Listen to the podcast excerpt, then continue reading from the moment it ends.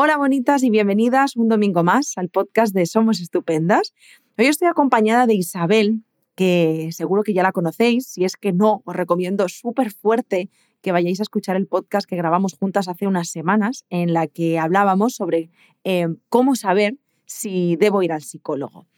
Y hoy venimos a hablar de un tema que me hace mucha ilusión, por cierto, porque es el gran temazo de Isabel. Pero antes voy a dejar que se presente, que hable, que cuente, porque si no yo me pongo a hablar y no me callo. Hola, qué, qué mal, espera. Hola Isabel, mi amor, ¿cómo estás? Hola Yaiza y hola a todas las personas que nos están escuchando ahora mismo. Bueno, como la otra vez, muy contenta de, estar aquí y sí, este es mi tema. Me encanta hablar de, de, gestión emocional y yo creo que a la gente también le gusta mucho escucharlo y hay muchas dudas al respecto y hay mucho qué hago con mis emociones. Entonces yo creo que, que a ver si lanzamos un poquito de luz aquí y estaremos encantadas de que nos escuchen. Me parece muy interesante porque vamos a empezar desde el principio, pero hoy y de forma novedosa, quiero decir, cuando grabamos el podcast anterior todavía no lo estábamos haciendo, pero de hace pues unos podcasts para acá, eh, a través de Instagram hacemos, bueno, lanzamos unas preguntas con los podcasts que vamos a, grabar y así eh, tienen la oportunidad de escribirnos dudas que tienen para poderlas resolver en el podcast que de hecho aprovecho este momento, eh, momento spam, para deciros que si no nos seguís en Instagram, que vayáis después de escuchar este podcast a seguirnos y que también podéis participar enviándonos preguntas para los siguientes podcasts. Y así hacíamos esto eh, un espacio más interactivo y que realmente sea de vuestro interés porque vamos a resolver preguntas que tenéis vosotras realmente. Pero hay cosas, Isabel, que me vienen a la cabeza sobre la gestión emocional que, yo creo que muchas personas tienen ahí como ideas confusas, ¿no? Está parte de gestión emocional, inteligencia emocional, eh, las emociones, eh, analfabetos emocionales, ¿no? Incluso, hay un, un montón de conceptos y cosas que yo creo que antes de ponernos como a destilarlos y a ordenarlos y a entenderlos en profundidad, no sé si te parece si empezamos por esto de qué son las emociones. Vaya pregunta, ¿no? También eh, algo tan básico y que nos preguntemos qué son, pero realmente no tenemos esas nociones claras, como hay esa falta también de educación emocional, no tenemos esas nociones de algo tan básico. Entonces las emociones podemos decir que son reacciones eh, fisiológicas sobre todo, es decir, más eh, internas y no tanto que involucren a, la mente o al pensamiento, sino reacciones ante estímulos generalmente externos. Y estos estímulos son de alguna manera algo que está eh, alterando nuestra homeostasis. Esta palabra tan rara quiere decir equilibrio interno. El equilibrio interno recibe el nombre de homeostasis. Entonces, cuando hay un estímulo generalmente externo, va, eh, es, potencialmente eh, alterador de esta homeostasis, de este equilibrio. Entonces, van a hacer esta que nos va a permitir movilizar recursos para actuar y volver de alguna manera a ese equilibrio siempre pasando por eh, esas etapas del ciclo emocional que, luego iremos viendo. Y, al hablar de emociones, eh, claro, el mundo emocional es muy amplio y, decimos, vale, ¿cuáles son? ¿O cuáles son las emociones? ¿Cuáles son los sentimientos? ¿Qué es lo que yo estoy sintiendo? Las emociones, para simplificar un poco este mundo emocional tan amplio, podemos decir que hay unas básicas, son cinco emociones básicas, que serían eh, la alegría, la tristeza, el miedo, la ira y la sorpresa. Estas serían como las básicas. Y luego hay otras que igual ya son más secundarias, eh, pero que aquí no nos vamos a liar mucho, ¿no? Em, entonces, las básicas hacemos referencia a que son primitivas. Fíjate si son básicas, que tienen tantos, tantos años, muchos años más que nuestra capacidad para pensar, para imaginar, para reflexionar. Esto viene mucho antes. Y que sean básicas son también, quiere decir también que son universales que las compartimos en todo el mundo, incluso con los mamíferos compartimos las emociones básicas. Fíjate, ¿no? Esto quiere decir que las estamos sintiendo mm, en Madrid o las estamos sintiendo en Singapur, estamos sintiendo esta alegría, esta tristeza, este miedo, de la misma manera. Quiere decir que en nuestro cuerpo se está activando los mismos mecanismos. Entonces, ¿qué nos quiere decir esto? Que sean básicas, que sean universales y que sean primitivas.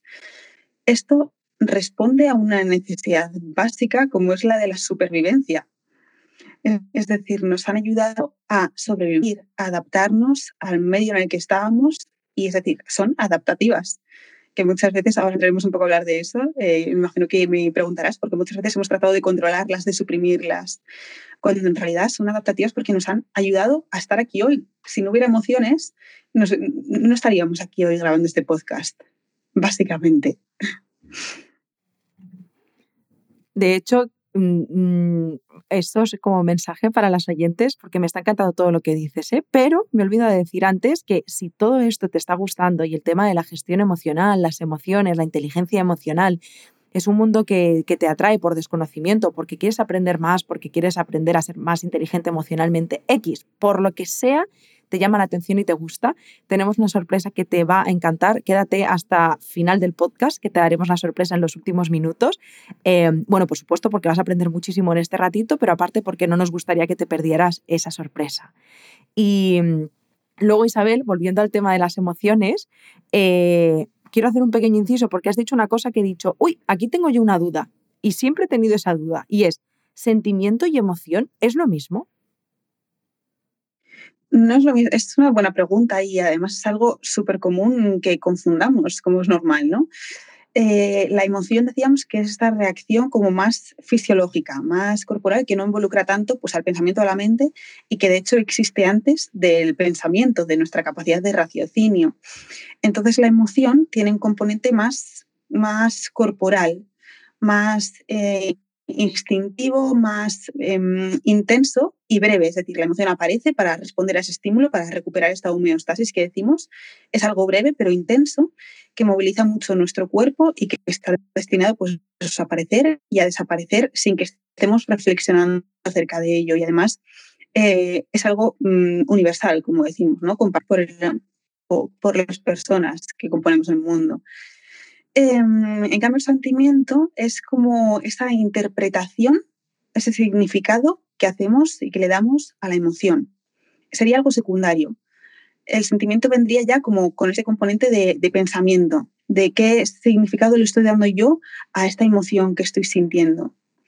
Entonces el sentimiento no sería algo tan breve, sino algo de más duración, quizá menos intenso que la emoción, pero sí que, dura más y que involucra más a la mente y además es algo más em, reciente a nivel evolutivo porque ha nacido más tarde, es el último de los componentes que tenemos ya, es algo que nos separa de los animales no humanos. Si antes decíamos que las emociones sí que las compartimos con los mamíferos, esta capacidad para, de raciocinio y de sentimiento es algo que nos separa de los animales no humanos y que nos permite responder en lugar de reaccionar. Eh, y también tiene como un componente más social.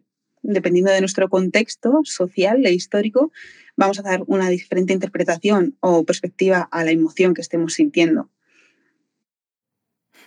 Mientras estás hablando, me viene una, una, bueno, una cosita a la cabeza que me apetece compartir contigo y, lanzarte una pregunta.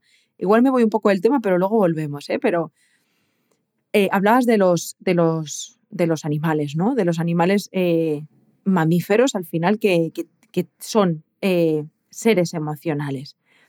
Y pienso, ¿cómo seríamos los humanos? Bueno, ¿cómo seríamos? No, ¿qué, cómo, cómo, sería eh, nuestra vida si nos guiáramos mucho más por la parte emocional que, que la parte racional? Es si no tratáramos de racionalizar tanto todo lo que, o sea, todas nuestras emociones. Quiero decir, yo observo, por ejemplo, a mi perro y que es emoción en estado puro y pienso, ¿cómo sería nuestra vida si, si fuéramos seres emocionales y nada más? En plan, bueno, y nada más, la parte racional siempre va a estar ahí, por eso somos humanos, ¿no? Pero, ¿qué pasaría si, o sea, crees que, que tenemos la balanza un poco descompensada, que tendemos más a lo racional que a lo emocional, que abandonamos esta parte emocional? Y en el caso de que la recuperáramos y nos moviéramos más desde la emoción, ¿qué cosas cambiarían en nosotros?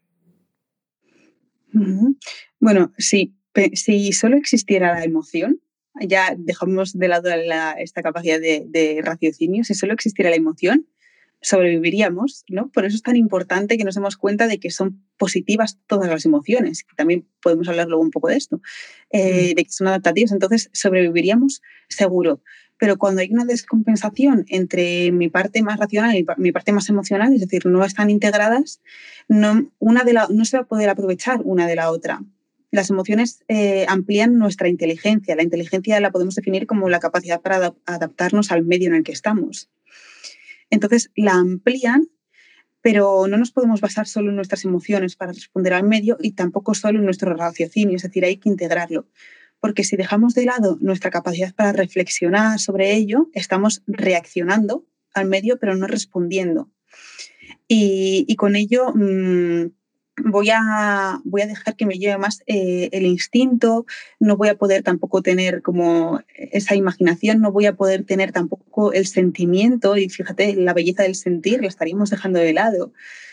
Entonces, ni una cosa ni solo la otra, porque si yo de repente dejo de lado, que esto además lo hemos hecho mucho, dejar de lado mis emociones, tratar de taparlas, tratar de ocultarlas, tampoco voy a poder aprovecharme de, esa guía interna que yo tengo, que al final es, lo que viene siendo la emoción, una guía, una brújula interna.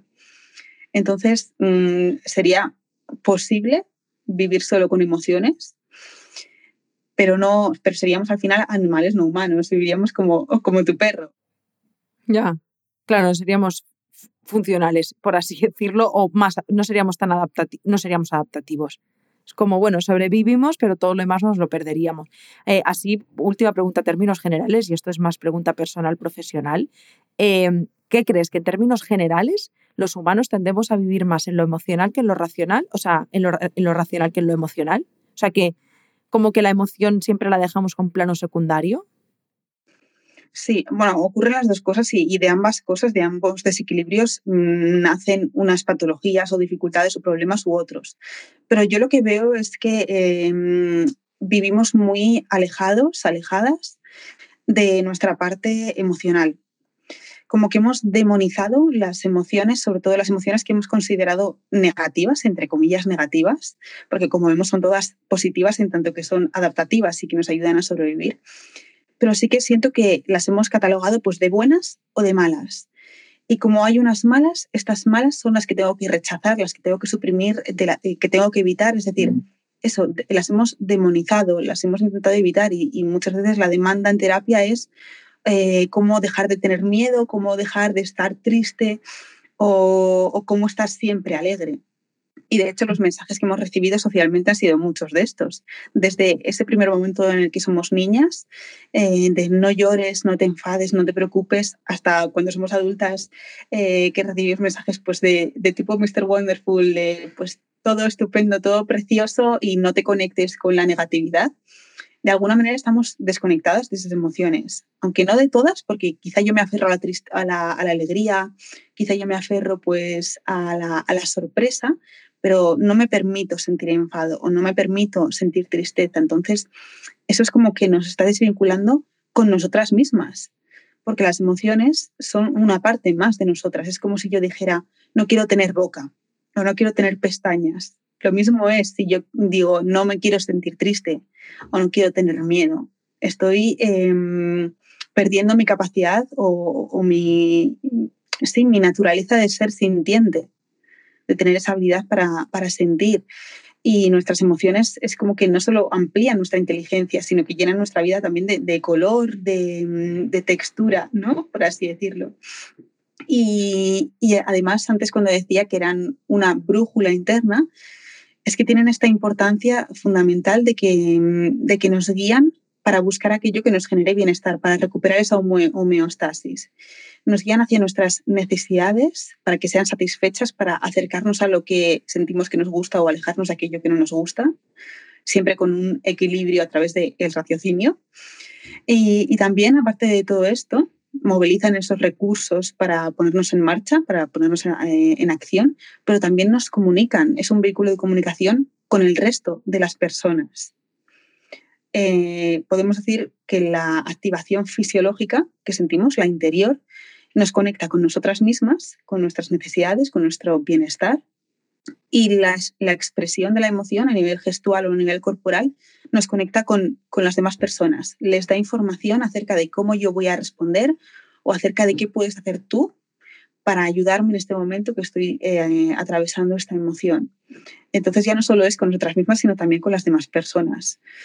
Y, es súper importante para la gestión emocional, que es precisamente lo que estamos hablando aquí, que nos demos cuenta de que no son buenas o malas, sino agradables o desagradables, porque a nadie le gusta eh, sentir tristeza o a nadie le gusta sentir miedo, pero sí que es importante, adaptativo y bueno que, que se sienta.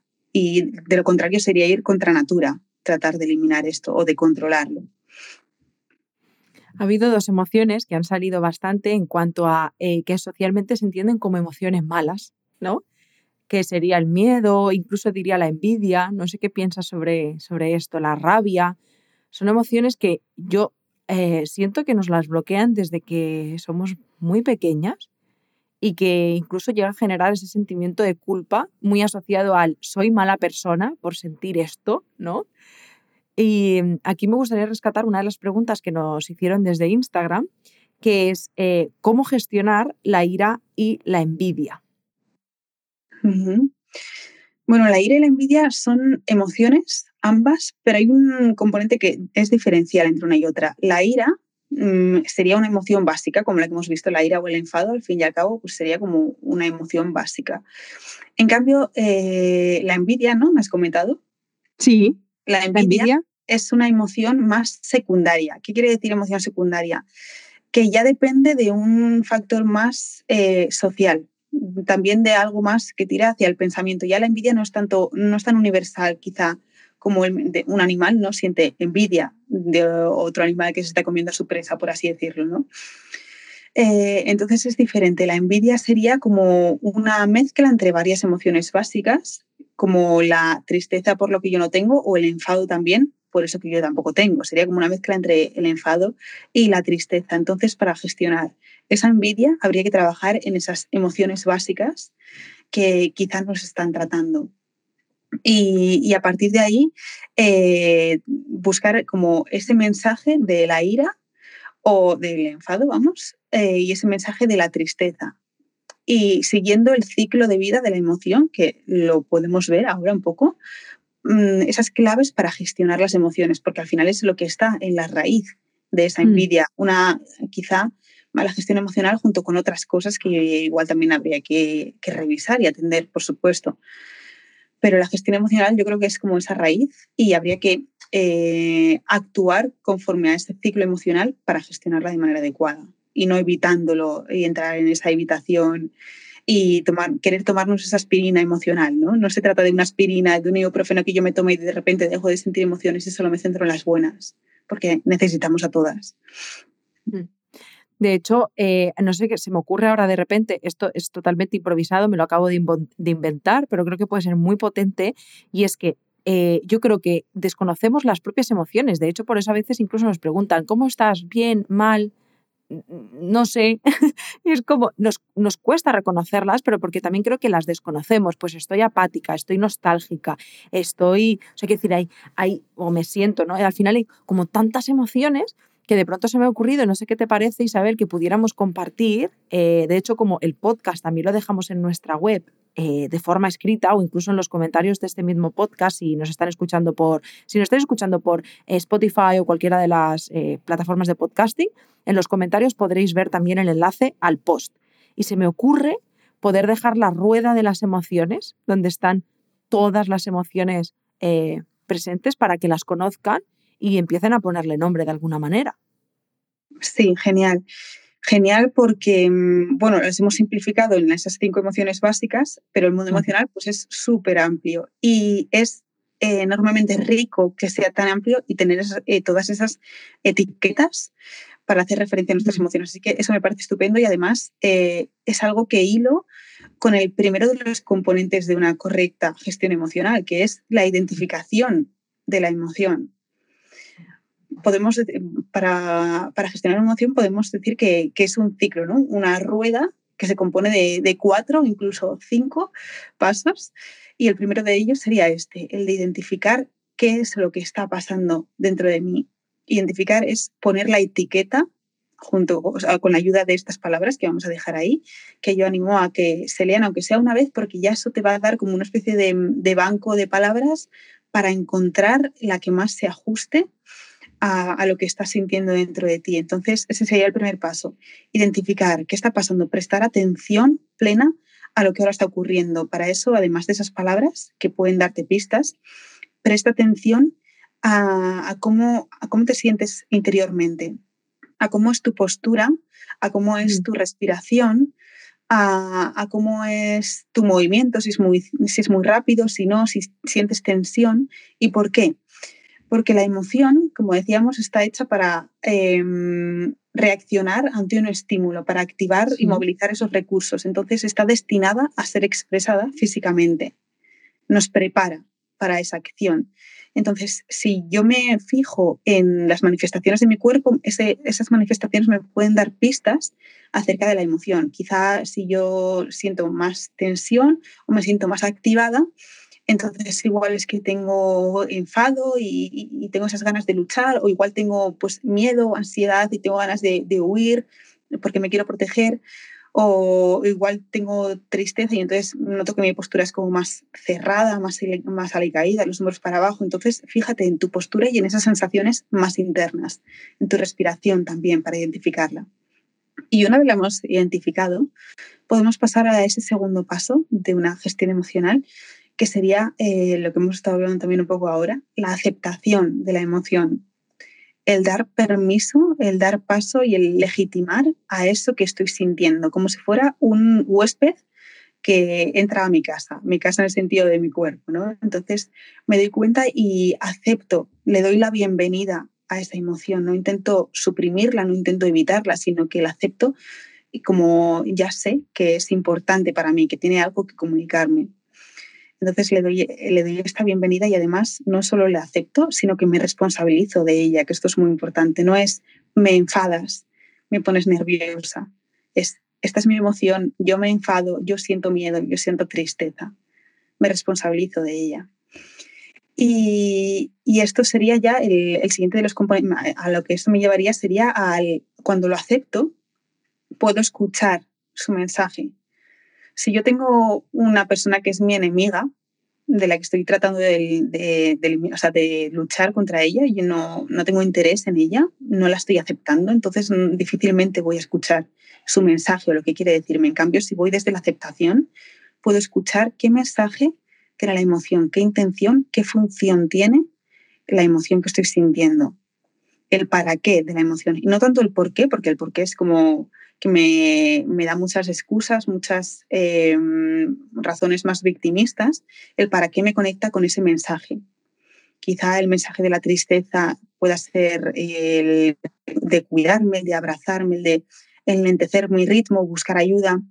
O el mensaje del enfado quizá pueda ser el de poner límites cuando han sobrepasado los míos o los de otra persona, cuando veo una injusticia. Es decir, ¿cuál es ese mensaje?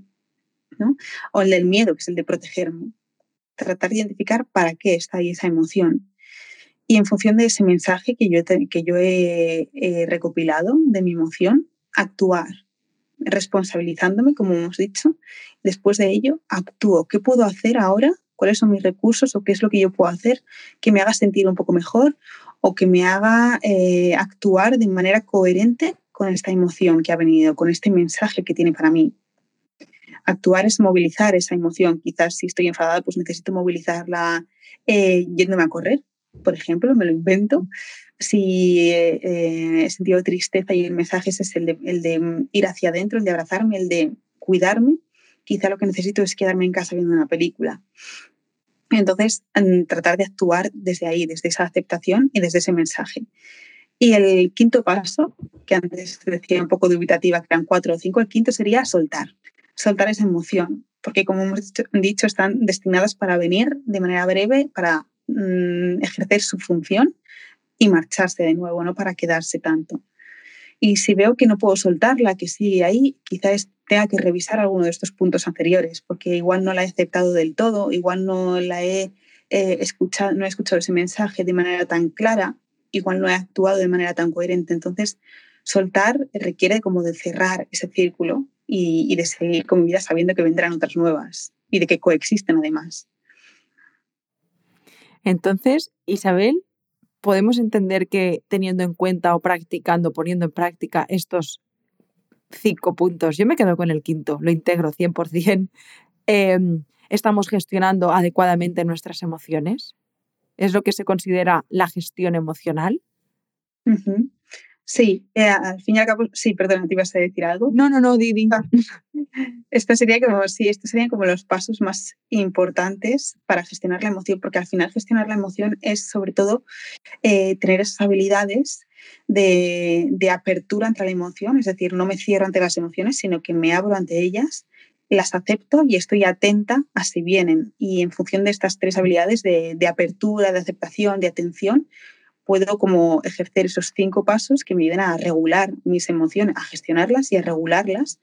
Regularlas ya sería como, ¿qué hago yo con esto ahora? Eh, con esto que me ha venido, ¿no?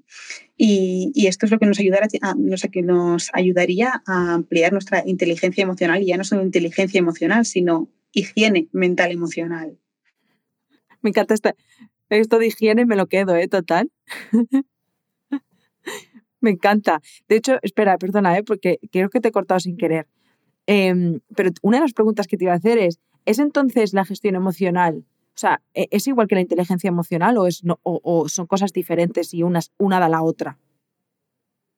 Mm, yo diría, eh, aquí seguro que hay diferentes interpretaciones, pero para mí en la gestión emocional forma parte de la inteligencia emocional. La inteligencia emocional sería como otro tipo de inteligencia más, como es la lingüística o la matemática, que a eso sí que les hemos dado mucha importancia.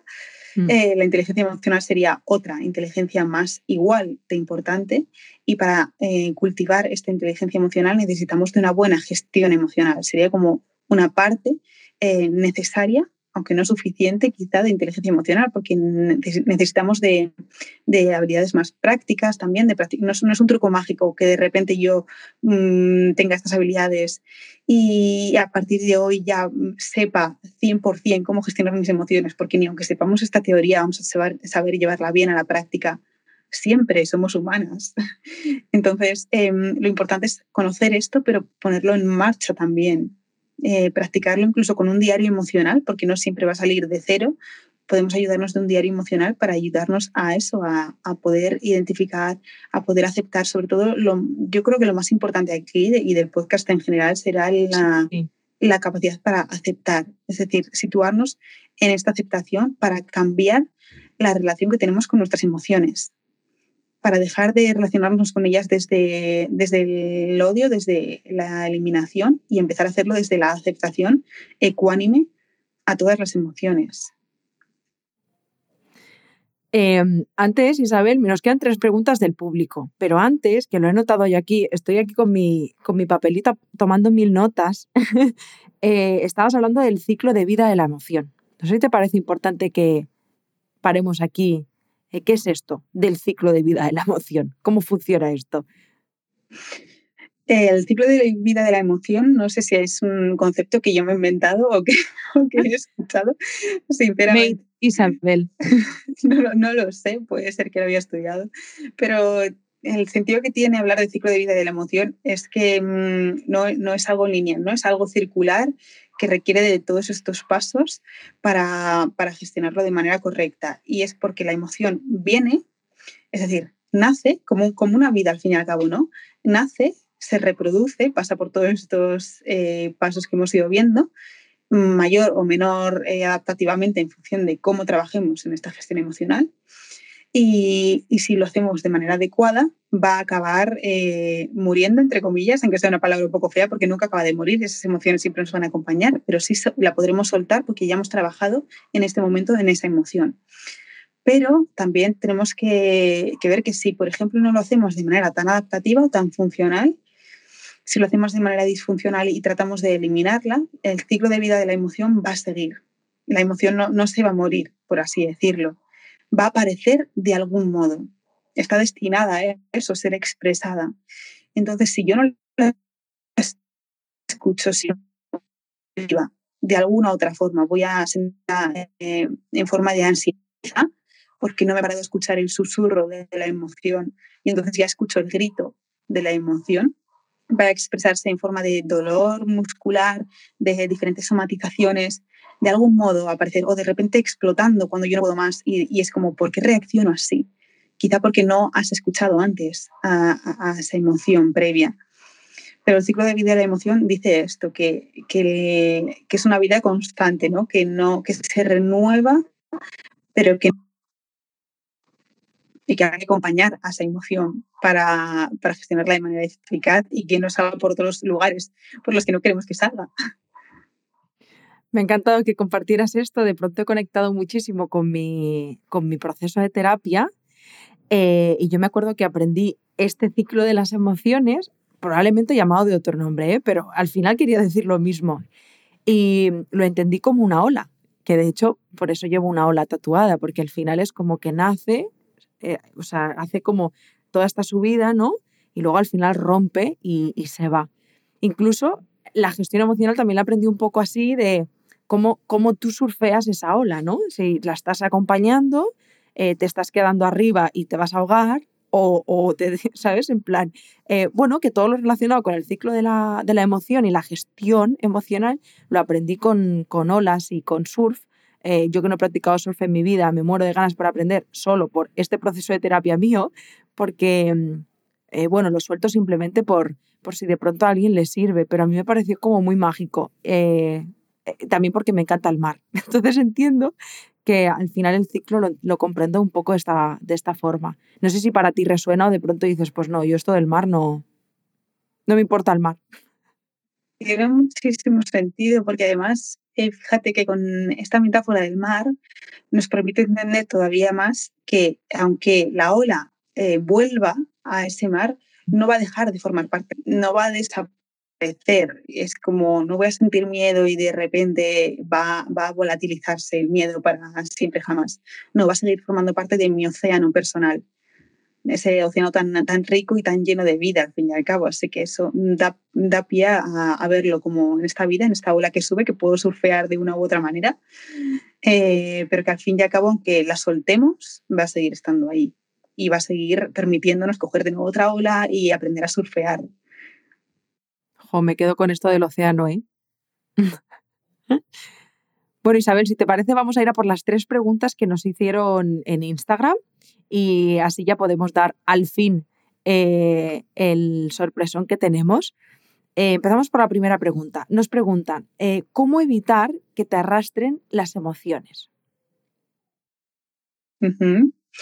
Vale, arrastrar y podemos tirar un poco por la metáfora de la ola también porque si yo no, no, no, soy, no tengo como esas nociones básicas de cómo coger la ola, eh, yo ahora mismo no tengo ni idea de cómo coger la ola, entonces puede que me salga de manera instintiva, ¿no? Pero quizá no tengo la técnica adecuada. Entonces, lo primero va a ser eh, trabajar en esas habilidades que hemos estado viendo del ciclo de vida de la emoción, esos cinco pasos de gestión de la emoción, porque si te arrastra, entonces igual es que no le estás dando como, no estás escuchando lo suficiente como para ejercer una acción coherente con su mensaje.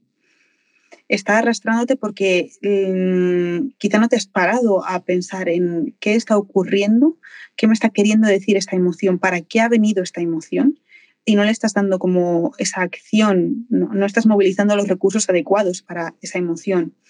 Entonces es muy importante que, que lleves a cabo estos pasos que hemos visto de gestión emocional, siempre desde la compasión, porque no siempre va a salir de manera perfecta, pero eso va a ser importante para que la emoción no, no te venga como algo que no sabes gestionar, porque teniendo las habilidades para regularlo, eh, bueno, lo, lo harás de, una manera más adaptativa, surfeando esa ola. Mm. Me he imaginado de pronto, ¿sabes? En Portugal que está la ola esta, una de las más grandes del mundo, eh, de pronto hay emociones que son un poco esto, ¿sabes? Y que, y que, creo que hay momentos que se nos van a hacer bola. O sea, habrá, habrá, habrá veces que digamos, yo no puedo con esto, ¿no? Pero sí es cierto que conforme mm, más veces practiquemos surf, ¿no? Cuantas más veces practiquemos esta gestión emocional, al final la ola no se hace tan grande, aunque, aunque el tamaño sea el mismo, quienes hemos cambiado hemos sido nosotras, porque hemos aprendido cada vez tenemos más técnica, más herramienta y más prácticas eh, para poder abordar una situación así. Jamie, esto parece un podcast de surf en lugar de, de, uno de emociones. Bueno, va, vamos a la, a la siguiente pregunta. ¿Cómo adaptarme a situaciones que se escapan de mi poder? Vale, bueno, esta es una buena pregunta porque aquí ya no solo es la emoción, sino el pensamiento. Porque eh, la emoción es como ese estímulo generalmente externo, ¿no? algo para lo que yo estoy preparada de manera primitiva para reaccionar y volver a mi propio equilibrio, a mi homeostasis. Pero si hay algo que yo no puedo controlar, eh, aquí ya está nuestro pensamiento mm, anticipando muchas veces ese futuro o ese no voy esas creencias de no voy a ser capaz o tengo, pues por ejemplo, en la, me sirvo de la situación actual de incertidumbre que no podemos controlar de manera tan directa o de manera tan inmediata como, como quisiéramos. Entonces aquí puede que, que sintamos estas sensaciones, estas emociones de, tristeza, de enfado, de miedo pero ya tenemos una parte de pensamiento. Entonces, em, aparte de transitar estas emociones, de dejar sentirnos así y trabajar en esos pasos de la gestión emocional, eh, situándonos ya un poco que va al margen del, podcast en nuestro círculo de, de, influencia, en qué puedes hacer tú ahora para darte lo que necesitas eh, en este momento. ¿Qué puedes hacer para que esas emociones que tú sientes que están bajo tu responsabilidad, en el sentido de que tú tienes la habilidad para responder hacia, ante ellas, qué puedes hacer ahora que te pueda ayudar un poco a regularlo y a, sentirte mejor? ¿Y qué acciones puedes llevar a cabo que sí que puedas controlar tú? Situarte un poco en, en ese círculo de influencia en vez del círculo de preocupación pero validando también que sientas eh, esas emociones de indefensión, de frustración, porque al final son emociones que están ahí y que también van a ser escuchadas. qué maravilla. Bueno, Estoy aprendiendo mucho, ¿eh? Yo, yo, quiero decir que también así un apunte, que, eh, que la realidad siempre va antes que la teoría. Que por mucho que digamos aquí de la teoría, luego mm, yo lo estoy diciendo como que me lo sé perfecto y me gusta mucho este mundo, pero luego también mm, las psicólogas mismas somos las primeras que no sabemos cómo gestionar algo, ¿no? Entonces, no solo se trata de la teoría, sino de ponerlo en práctica, pero desde la compasión. Claro. Pues venga, va, vamos a la última. Eh, muy curiosa, he de decirlo. Me sorprendió y es, ¿influencian las hormonas en las emociones? Vale, pues em, aquí he de decir que, bueno, eh, este sería genial que contáramos con algún profesional más del mundo del endocrino o más del, mundo biológico que nos pudiera explicar un poco esto. Pero las como al principio, son reacciones fisiológicas más corporales y para que haya esta reacción se tiene que activar en mí un, un, eje que además es un eje mm, que tiene como centro el hipotálamo, es el eje hipotálamo hipofisario adrenal. Sonará súper extraño, pero es este eje. ¿Todo eso tenemos? sí, sí. En nuestro cuerpo es una maravilla, es un gran templo, de verdad. Es muy inteligente. Eh, entonces, eh, este eje es el que va a secretar hormonas que van a facilitar que, movilicemos estos recursos y que van a permitir que sintamos unas u otras emociones. Entonces, no es tanto que mm, la pregunta era eh, cómo era el orden de la pregunta. si, son, si son las hormonas las que influencian en las emociones. Claro. Entonces no es como que haya una linealidad entre una cosa y la otra, no es que las hormonas vayan primero y después, es como que es conjunto al menos así lo, veo yo, para que haya esas emociones tiene que haber una activación a nivel hormonal. Y a su vez, esas emociones me están, están haciendo que se activen esas hormonas también. Es como que se retroalimenta un poco. Y además, si, no, si no gestiono bien, si no gestiono bien esas emociones, por ejemplo, si no gestiono, no escucho bien esas emociones y acaba siendo ansiedad, entonces va a haber hormonas, va a haber una cascada emocional que va a seguir activa y eso también va a, tener efectos perjudiciales porque esa activación, no solo corporal, sino también endocrina o hormonal, va a estar ahí de manera más disfuncional porque ya no necesito esa activación. Entonces también es muy importante, sobre todo por, por el tema hormonal eh, y corporal, la gestión emocional. Has dicho aquí de últimas, nena, un, tema que esto es abrir la caja de Pandora. Esto es como hacer otro podcast que es eh, las emociones y la ansiedad, ¿no? Esto que has dicho de si no me estoy escuchando y estoy guardando las, las emociones en un cajón como si no fueran conmigo, que hablábamos antes, bueno, comentabas, ¿no? Que van a salir, no, se van a ir, van a salir, eh, pues que al final se pueda desatar esta ansiedad. De hecho, me voy a guardar el tema porque creo que me parecía muy interesante eh, que pudiéramos hablar de esto en, otro momento. Em, ya a título personal te hago una última pregunta y ahora sí contamos la sorpresa. Y es, ¿esto que dicen de las emociones se enquistan? O sea, en plan, no desaparecen, se, se quedan ahí enquistadas. ¿Esto es verdad o, o no? Vale, eh, las emociones son pura energía. Son energía que nos moviliza, también en relación con lo de estas hormonas que nos activan, son energía que nos va a movilizar, que va a movilizar nuestros recursos para actuar. Están hechas para eso. De hecho, viene del e movere, que es hacia el movimiento, ¿no? Es puro movimiento, la, emoción es energía. Y la energía, un principio básico que tiene, y fíjate que yo soy de letras, ni se crea ni se destruye, solo se transforma. Entonces, por eso decimos que se enquistan de manera más coloquial, pero en realidad sí que eh, van a estar ahí, no van a desaparecer. Se van, a aparecer en, cualquier otro momento, de cualquier otra forma, pero se van a expresar en tanto que son energía. Así que quizá tenga que ver eh, por ahí un poco el, eh, esa palabra de que se enquisten.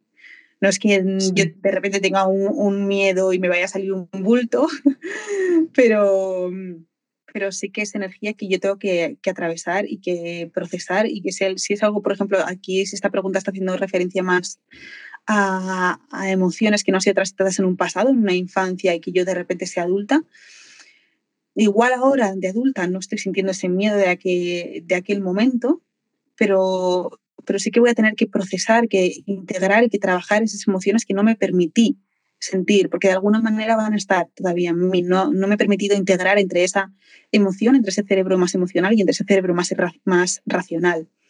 Entonces va a haber que trabajarlas porque claro que van a estar eh, en nuestro cuerpo de alguna manera. Sí, que luego entiendo que luego se transforman en somatizaciones, dolores crónicos, ¿no? Es, eh, bueno, y, qué importante es poderlo abarcar, ¿no? De forma eh, integrativa y multidisciplinar. Sí, sí. Me ha encantado. Eh, ha llegado el momento de soltar la sorpresa. ¿Estás emocionada? Sí, creo que lo sé. yo. no sé por qué. Oye, me suena. Lo primero quiero daros las gracias por habernos escuchado estos minutos, por haber llegado hasta aquí. Seguro que por el hype de escuchar esta sorpresa, pero bueno, ya os compartimos que hace unas semanas lanzamos eh, la escuela de Somos Estupendas, en la que impartimos eh, talleres, cursos, programas, eh, pero bueno, toda la información la podéis ver en la web, que es absolutamente maravilloso todo. Pero la sorpresa y muy relacionado con este tema y, y con Isabel es que hemos preparado, Isabel ha preparado un taller que se llama Sal de tu montaña rusa emocional, donde hablaremos justamente, bueno, hablará ella, justamente de todo esto. Y este taller es el 10 de abril. Así que como todavía quedan unos días, eh, te lo compartimos para que puedas ir a visitarnos a la web, al apartado de escuela y puedas apuntarte a ese taller que además el precio son 19,99, va a ser una maravilla absoluta de entre dos horas, dos horas y media, donde vas a salir de ahí eh, entendiendo muchísimo mejor qué es esto, ¿no? De las emociones, la gestión emocional. Eh, y ya me callo, Isabel, cuenta tú, en plan, va a haber ejercicios, recursos, ¿cómo va a ser esta experiencia? Va a ser un poco, mm, como lo estabas diciendo, un poco teórico-práctica. Eh, se va a unar un poco el contenido más eh, teórico, pero siempre adaptado.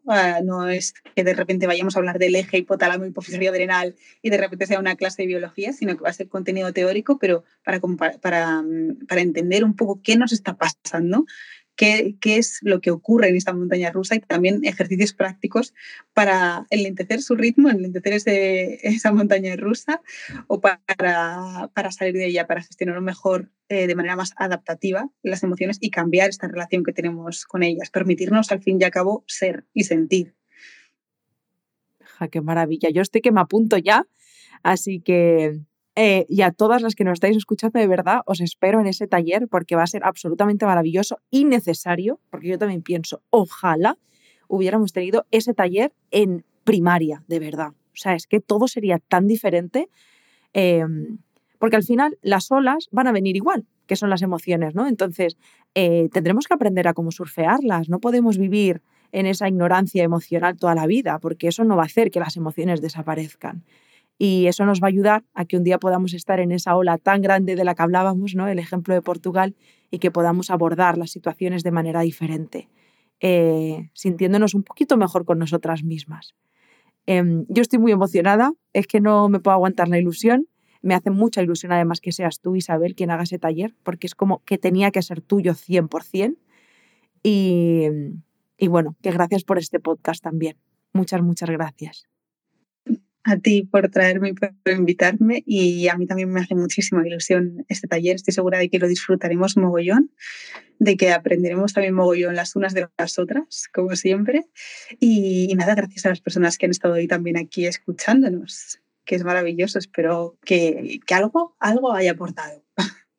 Estoy segura de que sí. José Isabel, pues muchísimas gracias y a vosotras muchísimas gracias eh, por estar aquí un domingo más por reservar este espacio de autocuidado, de autoconocimiento, de aprendizaje, de como queráis llamarlo, da igual, es vuestro momento. Gracias por dedicarle minutos a vuestro bienestar y, vuestro, y vuestra salud mental, porque de verdad os felicito, dice muchísimo de vosotras. Gracias también por compartir siempre el podcast, por, por hacerlo llegar a más y más y más personas. Y nada más, no me enrollo más, os mando un besito muy, muy fuerte a ti, Isabel, y a todas las que nos estáis escuchando, y nos vemos y nos escuchamos el domingo que viene. Un besito muy grande. Un beso para todas, todos. Y otro para ti. Chao. Para... Adiós.